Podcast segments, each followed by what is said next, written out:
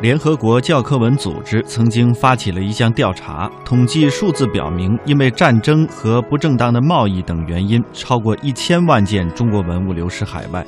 其中，现存于四十七个国家的二百多家博物馆当中，就有一百六十七万件。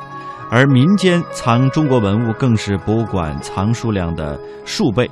中国文物流失的伤心史呢，是从一八四零年鸦片战争开始的。有专家认为说，一八六零年英法联军洗劫圆明园，一九零零年八国联军入侵圆明园和二战期间日军侵华，这都是中国文物流失的高峰期。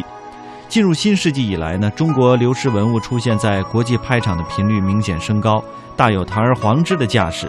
同时呢。国内各大拍卖公司的拍品当中，也有百分之三十左右的海外回流品。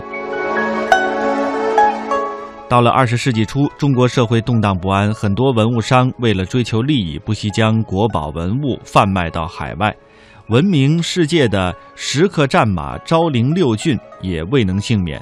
这其中的萨路子和全毛瓜被中国的古董商。贩卖给了美国的费城宾夕法尼亚大学博物馆，两匹石刻战马的出现瞬间引起了海外海内外的轰动。于是呢，国际上的文物奸商们便又把目光盯在了剩下的四骏身上。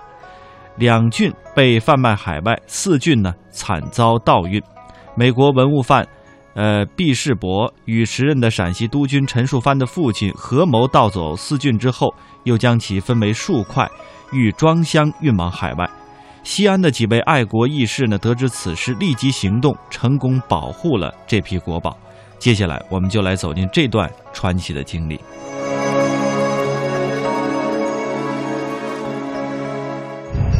公元一九一八年，中国陕西省礼泉县唐太宗的昭陵再次传来令人震惊的消息：昭陵六骏余下的四骏惨遭盗运，不知所踪。昭陵六骏再次被盗，令人疑惑。难道昭陵就没有人看守和保护吗？密谋盗走四骏的究竟是谁呢？要弄清这些疑问，还要从西安城中新来的一位外国人说起。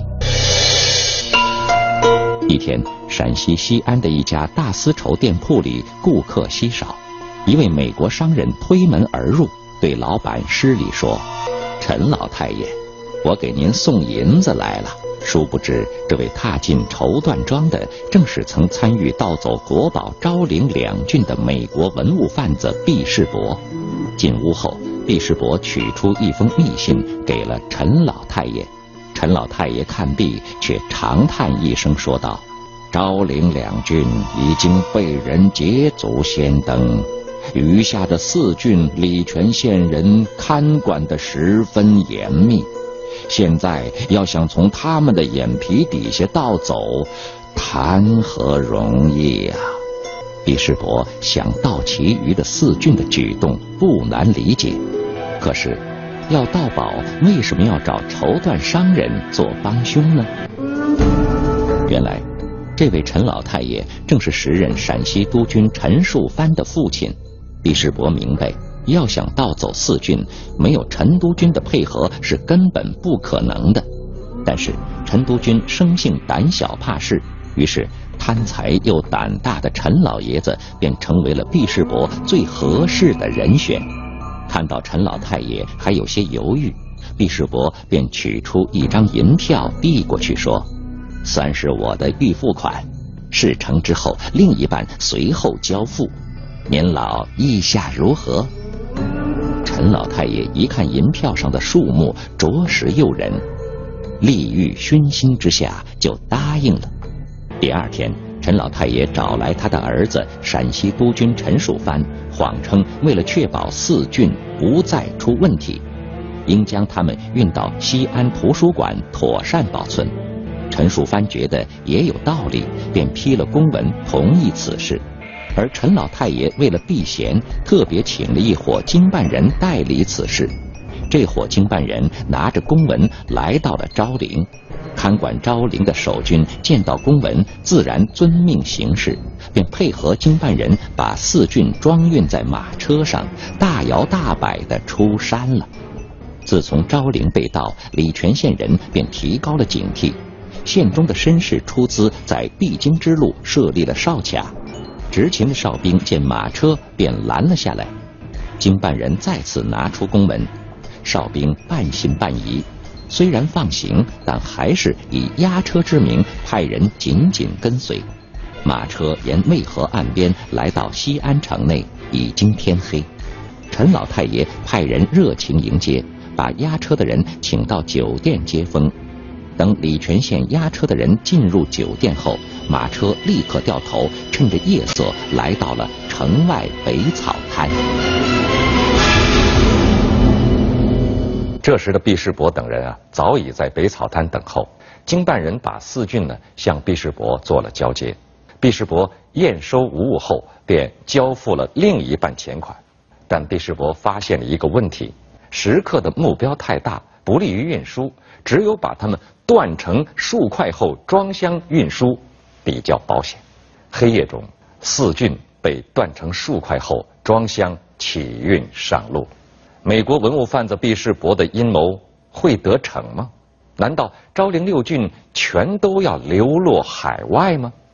毕世伯让人匆忙把四箱国宝运送到北草滩码头，准备从水路先运到潼关。陈老太爷早已安排好，到那里自有人接应。看起来一切都在计划之中。但让毕世博没想到的是，他在北草滩的所作所为早已经被西安的爱国人士监视。故事还得从西安城的马家父子说起。古城西安的南院门有一家古董店，店主姓马，他为人正直仗义，好结交有识之士。这天一早，马店主提着石锁打开街门，准备出外习武。店门刚一打开，儿子马振华就急匆匆地跨进门槛说：“爹，昭陵出事了。”马振华将他在北草滩的所见所闻一五一十地告诉了父亲马店主。这时，几位爱国义士也带来了消息，说毕世伯偷运国宝四郡的路线是：走水路由渭河起运，经过潼关，抵达洛阳，再由洛阳装上火车运到上海，最后从上海偷运出境，运到美国。马家父子和爱国义士一致决定，绝不能让国宝运出潼关。父子俩经过一番商议，立即行动起来。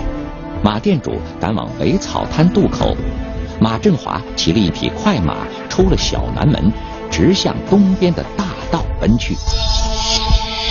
这天，渭河水涨，泥沙俱下，一艘大木船逐波赶浪，顺水而下。马店主装扮成一名船夫，站在船头，俨然像个行家。船上装的是四只大木箱，除马店主外，其他船工和护送的士兵们怎晓得木箱中装的竟是国宝四骏呢？毕世伯并不在船上，他执意骑马在岸上护送。黄昏时分，木船到了潼关。此时，河南派来的士兵早在岸上等候，陕西的士兵准备交货下船。当年的旧中国军阀割据，划地为界，因此到了河南地界，陕西兵自然就要交给河南兵了。只见木船刚要靠近码头，沿途补充给养的船划过来了。船上一个小伙子与货船上的马店主打了个照面，两声轻轻的口哨响过，两只船慢慢靠拢，船员将给养搬上货船，那只给养船就迅速离开了。而两兵交接，两船靠拢，这一切的一切都被岸上护送监视的美国人毕世伯仔细的看在眼里。他想再次确认货物，但又不敢上船，因为他知道这些士兵和船夫对他这种人并无好感。他曾经领教过义和团的厉害，生怕阴谋暴露，小命难保。因此老奸巨猾的毕世伯自己不上船，只是在岸上骑马追赶，观察船上的动静。货物运到了上海之后，毕世伯立刻办理了海运手续，由上海至日本横滨，再由横滨进入浩渺无际的太平洋。两个月之后，才到达目的地美国费城。这天，美国费城的一间宴会大厅中宾客云集，毕世伯换上燕尾服，准备接受考古博士勋章。四只木箱抬进来了。在场宾客一起为毕世伯鼓掌。此时的毕世伯洋洋得意，只见他喋喋不休地向来宾们介绍着他带回来的珍宝以及他在中国的历险故事，而且还接受了投资人给他颁发的考古博士勋章。可就在他最得意的时候，令他意想不到的事情却在打开四骏箱子的那一刻发生了。站在大厅中，毕世伯命令工人打开木箱。当工人们吃力地打开木箱子、扒开麦草后，宾客们面面相觑。毕世伯顿时目瞪口呆，喉咙里像堵了一团棉花，说不出话来。刚刚拿在手里的勋章也掉在了地上。到底发生了什么呢？人们围过来一看。只见木箱里装的根本不是什么四骏，而是一块块破碎的墓碑。自以为聪明的美国人毕世伯做梦也没有想到，自己运回美国的竟然是一堆破烂石碑。这到底是怎么回事呢？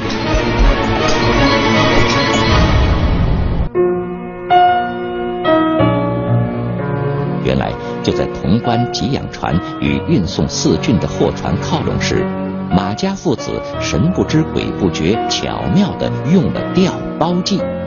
给养船的那个小伙就是马振华，他按照父亲的嘱咐，提前来到潼关，联络了一批爱国船工，在乱坟岗里捡了许多破碎碑块，分别装进四个大木箱，利用送给养的机会，把木箱搬上大货船。他们把原来装有四骏的木箱推下水去，沉入水底。这是马店主和儿子马振华想出的万全之计，迷惑了美国文物奸商毕世伯，巧妙地保住了四骏，使他们免遭劫难。